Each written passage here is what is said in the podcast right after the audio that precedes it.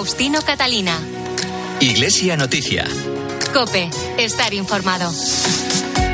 Saludos, muy buenos días en este domingo 21 de enero de 2024. Son las ocho y media de la mañana. Llega el momento de acompañarles con la actualidad religiosa de estas jornadas hasta las nueve de la mañana, la hora de la Santa Misa, aquí en la cadena Cope. Hoy con Mila Sánchez en el control de sonido y con algunas informaciones que ya les adelanto en estos titulares. La Iglesia celebra hoy en el tercer domingo del tiempo ordinario el Domingo de la Palabra de Dios. Ayer tuvo lugar la ordenación y toma de posesión del nuevo obispo de Palencia, Miquel Garciandía. Desde el jueves la Iglesia celebra la Semana de Oración por la Unidad de los Cristianos. El Papa pide al Foro de Davos que los estados y las empresas promuevan modelos de globalización con visión de futuro y éticamente sólidos. 365 millones de cristianos, uno de cada siete en el mundo, sufre persecución según la lista que elabora la organización Puertas Abiertas. Y la Mesa por la Hospitalidad de Madrid pide a las administraciones coordinar esfuerzos en la acogida a los migrantes. Faustino Catalina. Iglesia Noticia. Cope, estar informado. Con el lema Amarás al Señor tu Dios y a tu prójimo como a ti mismo, el pasaje del Evangelio de San Lucas, la Iglesia celebra desde el jueves la Semana de Oración por la Unidad de los Cristianos. En esta ocasión, los materiales han sido preparados por un grupo ecuménico de Burkina Faso apoyado por una comunidad local de Camino Nuevo en torno a la parábola del buen samaritano. En su mensaje para esta jornada, los obispos de la Subcomisión Episcopal para las Relaciones Interconfesionales y Diálogo Interreligioso explican que la Iglesia tiene que ser posada donde todos puedan refugiarse, lugar de acogida para los hombres y mujeres que buscan comunidad que sana y posada que recibe a todos como aquella del buen samaritano. Rafael Vázquez es el responsable de esta subcomisión. Los materiales nos invitan a comprometernos conjuntamente al servicio de los demás, haciendo juntos todo aquello que nuestras doctrinas y, y nuestros credos no nos lo impiden. Los obispos en España han hecho una carta dirigida a todos los fieles en las que acentúan que hagamos de nuestra iglesia una iglesia de acogida, la posada del buen samaritano, donde todo el mundo pueda sentirse a gusto, acogido, donde nadie se sienta excluido. Y de esta forma invitamos también a todas las iglesias a que juntos construyamos una iglesia acogedora, abierta y que sea, como el Papa Francisco nos recuerda, un hospital de campaña. Una de las novedades de este año puesta en marcha desde la conferencia episcopal es una aplicación para descargar en los móviles con reflexiones y oraciones en texto y audio para poder sumarse a la oración durante toda esta semana. Los obispos en su mensaje piden tanto la oración como el compromiso conjunto. Rafael Vázquez. Este año, la Semana de Oración por la Unidad no solo nos convoca a orar, que es algo importante, porque en la oración descubrimos que Jesús está en el centro de nuestras iglesias y que Él es el único que puede consolidar la unidad. Más cerca de Cristo, más cerca los cristianos unos de otros. Experimentamos la conversión, la reforma en nuestra vida, en nuestras iglesias, y poco a poco se va produciendo milagrosamente el don de la unidad. Pero además de esta llamada a la unidad, hay una llamada al compromiso conjunto. Por eso, el tema sobre el que está centrado la Semana de Oración por la Unidad de los Cristianos es el buen samaritano, que nos llama a todas las iglesias a salir al encuentro del prójimo y a hacernos prójimos, de especialmente de aquellos que más sufren o que están en los bordes de los caminos. Un ejemplo de cómo vivir el ecumenismo lo hemos contado aquí en COPE, es el de Sorin Catrinescu, un sacerdote greco-católico que llegó desde Rumanía en 2003 y que en la actualidad es capellán de la prisión de Granada. Allí atiende a internos de Europa del Este, de distintas confesiones cristianas, todos hermanos, en este caso en la cárcel. Entonces allí los procesos, por ejemplo, de llegar a las personas de otras denominaciones cristianas, es un proceso muy natural y sencillo da igual tú de qué, de qué confesión eres. Eh, eh, muchas veces pues te abres con la persona que tienes al lado.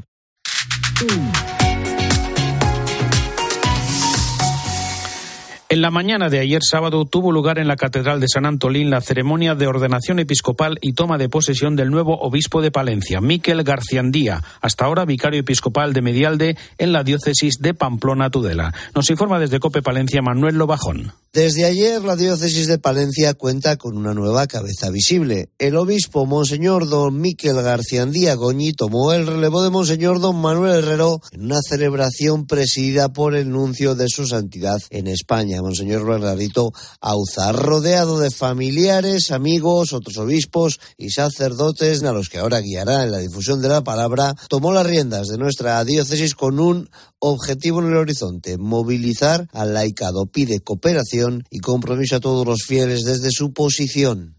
Estamos en una iglesia que ha estado marcada por una historia fantástica, pero con algunas pequeñas taras o grandes taras, que era un laicado desmovilizado, eh, cooperador del clero y el concilio, que ya han pasado unos cuantos añitos, habla ya de una corresponsabilidad de todos los bautizados. Entonces yo lo que sueño es con una iglesia, eh, toda ella eh, bautismal, y luego ya que todas las vocaciones, todas las responsabilidades broten de esa única fuente y todos estamos en primera línea.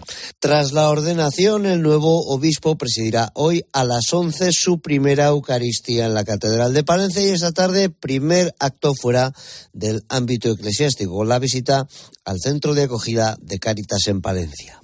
La Mesa por la Hospitalidad de Madrid ha invitado a las distintas administraciones a coordinar esfuerzos con el tercer sector y la sociedad civil para crear un plan conjunto que ofrezca una respuesta integral ante la actual situación migratoria. El vicario episcopal para el Desarrollo Humano Integral y la Innovación del Arzobispado de Madrid es José Luis Segovia. Hace unas pocas semanas, desde la Mesa por la Hospitalidad de la Archidiócesis de Madrid, denunciábamos, estas Navidades no tenemos plan. Nos estábamos refiriendo a la realidad de las personas vulnerables, en ocasiones mujeres embarazadas o familias con niños muy pequeños, que llegaban a nuestra ciudad y que se ven abocadas a tener que dormir en la calle, o que son remitidas tristemente por los propios servicios sociales al aeropuerto de Barajas, porque allí hace menos frío, o a dispositivos nuestros que ya se encuentran pleno rendimiento. Pedimos a las tres administraciones, Ministerio de Migraciones, Comunidad Autónoma y Ayuntamiento de Madrid, que se sienten, que se coordinen, que organicen un plan de acogida de emergencia para estas situaciones con medios dignos. Ya no estamos hablando de un fenómeno que nos pilla a todos de improviso o meramente coyuntural, sino de una realidad estructural que ha venido para quedarse y que tampoco se puede dejar a una sola de las administraciones, sobre todo en el caso de Madrid, que es un nudo mundial de comunicaciones y de desplazamientos que reclama el concurso de las tres administraciones. La Mesa por la Hospitalidad recuerda que los ingresos de migrantes han llegado a multiplicarse por cinco, llevando al límite el uso de los recursos y las listas de espera con más personas desatendidas por falta de respuesta. José Luis Segovia. Desde la Mesa por la Hospitalidad seguiremos agradeciendo los esfuerzos que se hacen. Continuaremos acogiendo nuestros propios espacios de emergencia en la medida de lo posible, pero al mismo tiempo queremos urgir un plan coordinado y eficaz para responder a estas situaciones de extremada vulnerabilidad que además se producen afortunadamente en unas cifras que son manejables. Queremos un plan y respetuosamente queremos saber qué plan tienen nuestras administraciones al respecto. Y nos acercamos ahora a conocer la labor de algunos sacerdotes canarios en la acogida a los migrantes que llegan a la isla del Hierro. Pablo Rivas, buenos días. Buenos días, Faustino. En esta isla del Hierro hay tres sacerdotes. Sus nombres son José Manuel, Gabriel y Darwin. Ellos desde sus parroquias siempre han estado pendientes de todas las necesidades de los miles de migrantes que llegan a la isla. Hace unos meses decidieron dar un paso más. La obsesión de los tres curas ha sido siempre estar con estas personas desde que se bajan de las pateras como al personal de Cáritas no le dejan acceder directamente a los centros de atención temporal de extranjeros, que es el lugar donde llegan al pisar suelo canario, pues tomaron una decisión. Los tres párrocos se han hecho voluntarios de Cruz Roja y ahora también lo son de Protección Civil. Nos lo cuenta uno de estos sacerdotes llamado Darwin Rivas. No tanto el asombro de ellos, sino el asombro de los de, por ejemplo, la policía o de los mismos voluntarios, cuando decimos somos sacerdotes de la isla, ¿no? ¿por qué lo hacen? Entonces, por eso explicamos porque, porque queremos estar allí, porque pues, es un, es un deber cristiano, ¿no? Atender al que sufre, darle de comer, acompañarle, estar con ellos, simplemente estar con ellos para ellos es, es, gratificante. A estos migrantes los reciben, les dan de comer y los llevan a albergues, sobre todo los acompañan en todo lo que necesitan. Nos cuentan que cada vez llegan personas de menos edad, muchos de ellos niños que llegan prácticamente solos. Gabriel Hernández es otro de estos sacerdotes del hierro que cada día se pone su chaleco cuando le avisan que están llegando los cayucos como uno va también eh, de cura, aunque vayas con el chaleco, y ellos estaban diciendo, ah, Cristian, Cristian, entonces se ríen, tal, eh, comparten, porque al final en sus países, eh, a no ser los, los extremistas, ellos comparten con las familias cristianas. A veces esos tres sacerdotes sienten el cansancio y el colapso, pero no quieren dejar a estas personas solas. Junto al resto de voluntarios y trabajadores de la isla, acompañan a los migrantes que vienen a España buscando un futuro mejor para ellos y también para sus familias. Este fin de semana se celebra en Alicante Lux Mundi, una feria que quiere mostrar y compartir la labor pastoral y social de la diócesis de Orihuela Alicante. Una iniciativa que se inscribe en el proyecto diocesano de evangelización para la renovación misionera de sus comunidades. Nos lo cuenta desde Cope Alicante José Ramón Zaragoza. Buenos días. Buenos días. Hoy finaliza la primera feria diocesana que se ha celebrado desde este pasado viernes en el recinto ferial alicantino IFA y que ha contado con más de 5.000 personas inscritas. Bajo el lema Lux Mundi han sido tres días cuajados de actos, de eventos, de ponencias, talleres, charlas, 70 stands, conciertos y celebraciones eh, para todos los públicos y la, con la consigna del Papa Francisco, Iglesia en salida para llegar a todos, para que nos conozcan y conocer la realidad en la que se mueve la diócesis durante la feria, más de 70 asociaciones, secretariados, movimientos e instituciones diocesanos han dado a conocer mediante los stands información de sus agrupaciones. Además, han contado con confesiones en la capilla de reconciliación que ha presidido la imagen peregrina de la Santa Faz de Alicante, una capilla abierta durante estos días de feria. Escuchamos a Miguel Ángel Cerezos, el vicario de evangelización de la diócesis de Orihuela Alicante. Está bajo el patrocinio de nuestro Padre Jesús, que es el patrón de la ciudad de Orihuela, de la Virgen de la Asunción de Elche y también la Faz Divina Peregrina. Queremos vernos toda la iglesia y además pues vivir con orgullo y sin vergüenza que somos iglesia diocesana y que además queremos seguir siendo luz en medio de del mundo. También ha habido tiempo para la música. En esta feria ha habido dos conciertos, uno de ellos del grupo Hakuna y el otro del cantante Estenez. Y es que precisamente en esta feria se ha querido también dar importancia al arte y a la cultura. Faustino Catalina. Iglesia Noticia. Cope. Estar informado. UMAS, mutua especialista en seguros para el sector educativo. Ofrecemos una solución integral para los colegios y guarderías. Daños patrimoniales, responsabilidad civil, accidentes de alumnos. Más de 1.400 centros ya confían en nosotros. Visítanos en umas.es. UMAS, más de 40 años de vocación de servicio. Faustino Catalina. Iglesia Noticia. Cope. Estar informado. Comenzamos ahora en Iglesia Noticia el repaso a la actualidad internacional en el Vaticano. El Papa celebra misa a las nueve y media de esta mañana en la Basílica de San Pedro en el Domingo de la Palabra de Dios, una jornada instituida por Francisco en 2019 para la celebración, reflexión y divulgación de las Sagradas Escrituras. Esta semana comenzaba con la audiencia a una comisión formada por los dirigentes del gobierno insular y los tres obispos de las dos diócesis del archipiélago canario. Francisco agradeció especialmente la acogida del pueblo canario y el trabajo de la Iglesia en esa acogida a los miles de inmigrantes. Corresponsal en Roma y el Vaticano, Eva Fernández, buenos días. Muy buenos días, Faustino. Cuando hoy concluya la misa que el Papa celebrará en San Pedro, la Iglesia contará con nueve ministros más de catequistas y dos de electorado, todos ellos laicos de orígenes diversos, Brasil, Bolivia, Corea, el Chad, Alemania, Antillas, Además, al finalizar, todos los presentes recibirán el Evangelio de Marcos para reavivar la responsabilidad que los creyentes tienen en el conocimiento de la Sagrada Escritura. Y como decías, la semana comenzó con esta importante audiencia que el Papa concedió a los obispos canarios acompañados por el gobierno insular, en la que todos regresaron con la seguridad de que cuentan con el apoyo del Papa y del Vaticano ante la crisis migratoria de la ruta atlántica actualmente la más mortífera para entrar en Europa. El propio Francisco se lo confirmó al presidente Fernando Clavijo. No solo ha reconocido al pueblo canario esa solidaridad, ese compromiso con los más débiles, con los más desfavorecidos, sino que además nos, ha trasladado eh, que reza por eh, porque el problema se resuelva. Eh, hemos podido hablar, el vicepresidente y yo, pues, de que el problema de la migración de África se resuelve en África, es, necesidad, es necesario política de cooperación, de desarrollo y que el pueblo canario también fue un pueblo migrante en su momento y, desde luego el, hecho de que nos haya recibido hoy aquí la ruta atlántica que parece que no existía, pues yo creo que hoy queda fijada y desde luego una ruta altamente mortífera. Estamos hablando de que en el año 2023 llegaron 40.000 personas a nuestras costas, el 70% de todos los inmigrantes que llegaron a España y, y que cada día mueren 16 personas intentando encontrar un futuro mejor. El Papa agradeció especialmente a todos los canarios la solidaridad con la que están acogiendo a los inmigrantes durante el encuentro en el que estuvieron presentes, como decíamos, los tres obispos canarios, entre ellos Bernardo Álvarez. El Papa está al, día de esta realidad y por eso esta visita para mí es positiva, para meter una luz y una esperanza para que Canarias no se encuentre sola ante este problema de la inmigración y Entregaron también al Papa una carta de unos pequeños llegados en Cayuco a la isla del Hierro, en la que le explican que lo único que desean es que alguien les dé una oportunidad. Y sobre la mesa del pontífice han dejado una propuesta, la posibilidad de que haga escala en el archipiélago cuando viaje hacia Argentina. Ningún papa ha viajado hasta ahora a las islas, un motivo que, unido a la crisis migratoria, podría llevar al Papa Francisco a aceptar la propuesta.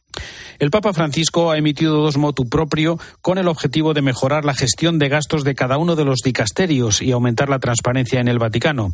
En ellos se exige a los distintos organismos no realizar contratos con personas o empresas que hayan tenido sentencias de condena o con sospechas de colaboración con organizaciones criminales. Es el momento para el comentario desde Roma de Antonio Pelayo. Buenos días. Buenos días, Faustino. Paso a paso, decreto tras decreto, Francisco prosigue su lucha contra la corrupción y el despilfarro en las finanzas de la Santa Sede, o lo que es lo mismo, a favor de la transparencia y la pulcritud de todos los contratos estipulados con entidades externas. Muchas de estas medidas son ignoradas por la opinión pública o poco conocidas por su carácter técnico y en muchos casos los escándalos como la malversación de fondos de la Secretaría de Estado en la compra de un lujoso edificio del centro de Londres oscurecen las decisiones papales que atajan operaciones opacas como las definió el cardenal Parolín. El pasado martes se hicieron públicos dos motu propio, decretos papales, que van en la dirección querida por Bergoglio para sanear la gestión financiera vaticana.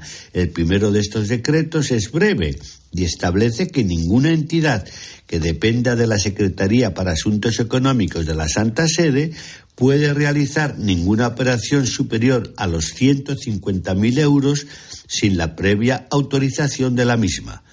El segundo, mucho más amplio, puesto que consta de 90 artículos, prohíbe a cualquier institución vaticana establecer contratos con determinadas empresas, por ejemplo, las que deriven sus beneficios a paraísos fiscales o sobre las que se detecten riesgos de blanqueo de dinero, financiación del terrorismo o fabricación de armas de destrucción masiva. También quedan excluidas las que no paguen regularmente las cotizaciones a la seguridad social de sus trabajadores o hayan cometido infracciones graves en el pago de impuestos. En síntesis, lo que se pretende es mejorar la gestión de gastos de todos los dicasterios u organismos de la curia romana y aumentar la transparencia en las adquisiciones del Estado de la Ciudad del Vaticano. Esta operación de saneamiento ya fue iniciada por el jesuita español Juan Antonio Guerrero y la ha asumido su sucesor al frente de la Secretaría para la Economía, el laico extremeño Maximino Caballero Ledo.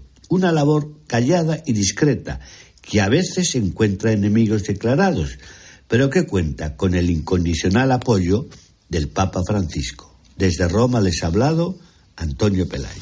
Gracias, Antonio. El Papa ha enviado un mensaje al foro de Davos en el que recuerda que en un mundo cada vez más amenazado por la violencia y la fragmentación, es esencial que los estados y las empresas se unan para promover modelos de globalización con visión de futuro y éticamente sólidos. Francisco afirma que la paz solo puede ser fruto de la justicia, que está en la raíz de los conflictos, la guerra y la violencia en el mundo. Cuéntanos, Eva. En su mensaje, Francisco pide a los políticos y empresarios que tengan una mirada alta y sean capaces de ir más allá de los objetivos de desarrollo del milenio planteados por la ONU para garantizar que la humanidad crezca en solidaridad.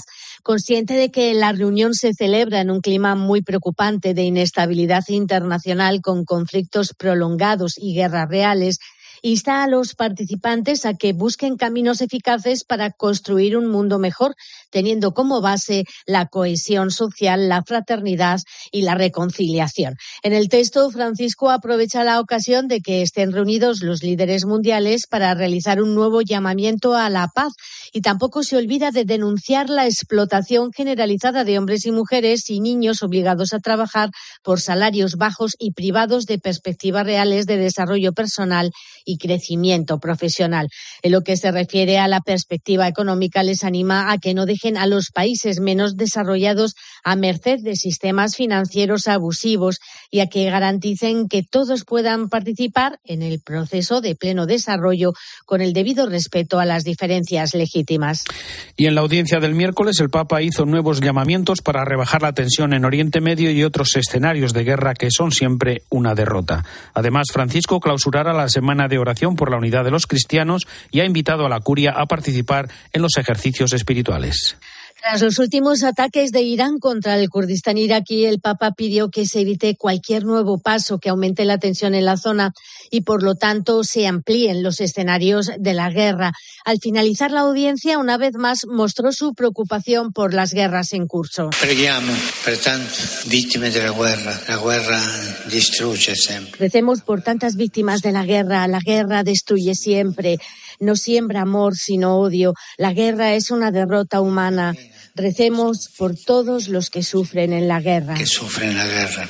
Durante la catequesis, Francisco abordó el vicio de la lujuria, que relacionó con la voluntad de poseer al otro, un vínculo envenenado que los seres humanos tienen entre sí, especialmente en el ámbito de la sexualidad, y que pone en peligro el amor entre personas. La Biblia y la tradición cristiana ofrecen un lugar de honor y de respeto a la dimensión sexual humana. Esta nunca se condena cuando preserva la belleza que Dios ha escrito en cada uno de nosotros, cuando está abierta al cuidado del prójimo, a la vida y a la ayuda mutua.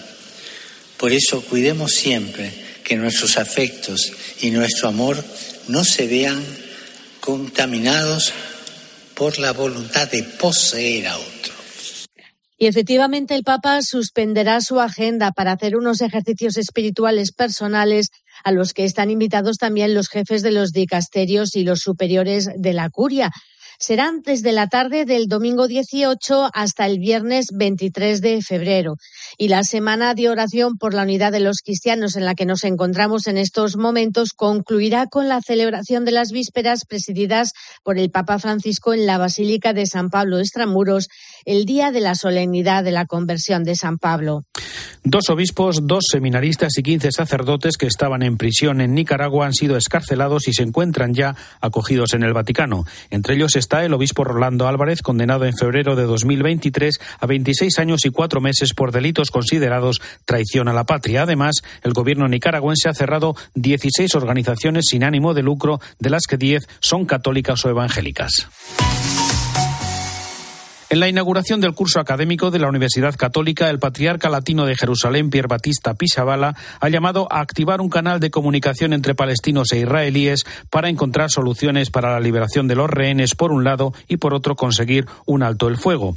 Al mismo tiempo, al recibir a los miembros del estudio bíblico franciscano, el Papa ha reiterado su preocupación por la situación actual en Tierra Santa y de los pueblos que la habitan. Ha pedido oraciones para que cese la tragedia y que sea para ellos un estímulo para profundizar en los motivos y la calidad de su presencia en esos lugares atormentados. Mientras tanto, Fray Manuel Lama, franciscano de la custodia de Tierra Santa en Jerusalén, ha contado en 13 Televisión cómo se vive el momento actual. La zona árabe pues se vive con cierta desolación porque seguimos sin tener trabajo, muchos comercios cerrados, todos los autobuses de peregrinos abarcados desde que empezó la guerra sin, sin moverse del mismo lugar. Y la palabra que resumiría el momento es de incertidumbre. No sabemos cómo esto se va a, a desarrollar. Siempre nos dicen que va a durar, que va a durar meses, pero lo cierto es que la situación vemos que no cambia para nada, que estamos en una continua vigilancia y en una continua desconfianza hacia, hacia un futuro que, que no vemos con mucha luz, ¿no? La situación de las últimas semanas en aquellos santos lugares ofrece, sin embargo, nuevas perspectivas. Hemos descubierto que la fuerza de, la oración y el caminar día a día juntos, confiando en que la paz es posible, pues nos ha fortalecido, nos ha dado una conciencia de, mayor responsabilidad ante los momentos que estamos viviendo, a la vez que nos ha abierto mucho la perspectiva, porque las consecuencias de la guerra, es decir, la cultura del odio, la intolerancia, la intransigencia, pues todo eso que afecta a la vida cotidiana nos hace descubrir que es posible transformar la vida y cambiar la vida desde, desde otros valores que sin, lugar a dudas son los que ofrecen para nosotros el cristianismo, Jesús y, y su evangelio. Pero la, la Semana Santa que esperamos este año tiene las mismas perspectivas que la Navidad, porque el día 14 del mes que viene comienza la cuaresma y no vemos visos de que el conflicto bélico se vaya a terminar, todo lo contrario. De 360 a 365 millones ha pasado la cifra de los cristianos perseguidos, uno de cada siete en todo el mundo, según la lista mundial de la persecución que elabora cada año la organización Puertas Abiertas, tras analizar los niveles de violencia, restricciones gubernamentales y hostilidad social. Nos recuerda algunos datos más el presidente de esta organización, Ted Blake. Esta persecución no solamente ha aumentado en su extensión afectando a más personas, pero también en su intensidad de persecución. Hay 13 países que están en el nivel de persecución extrema. El número de países que entran en un nivel como mínimo alto de persecución ha pasado de 76 países a 78. Los ataques a iglesias, a colegios y hospitales cristianos ha habido un aumento de 2.110 a 14.766 edificios atacados, eh, siete veces más. En cuanto a ataques a hogares de los cristianos, pues ha pasado de 4.547 a 21.431. Corea del Norte es el país más peligroso del mundo para los cristianos, al que se suman algunos países del África subsahariana con regímenes autocráticos y presencia del islamismo radical, aunque la persecución tiene detrás otras realidades menos visibles. Se les está impidiendo que puedan vivir una vida normal y esto todo a causa de su fe en Cristo Jesús. Esto se puede ver en actos como la discriminación contra los niños en los colegios. También puede ser que les corten el suministro del agua o el suministro de la electricidad para presionarlos para que abandonen su fe cristiana y vuelvan a la religión principal o, o, mayoritaria de su región.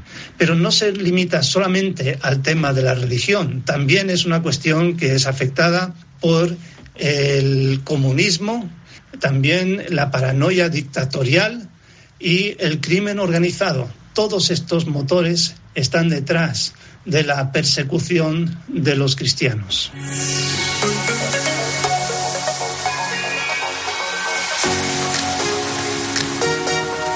Esto ha sido todo por hoy. Hasta aquí el informativo Iglesia Noticia, programa 1864. Volveremos el próximo domingo. Hasta entonces, un saludo de Faustino Catalina.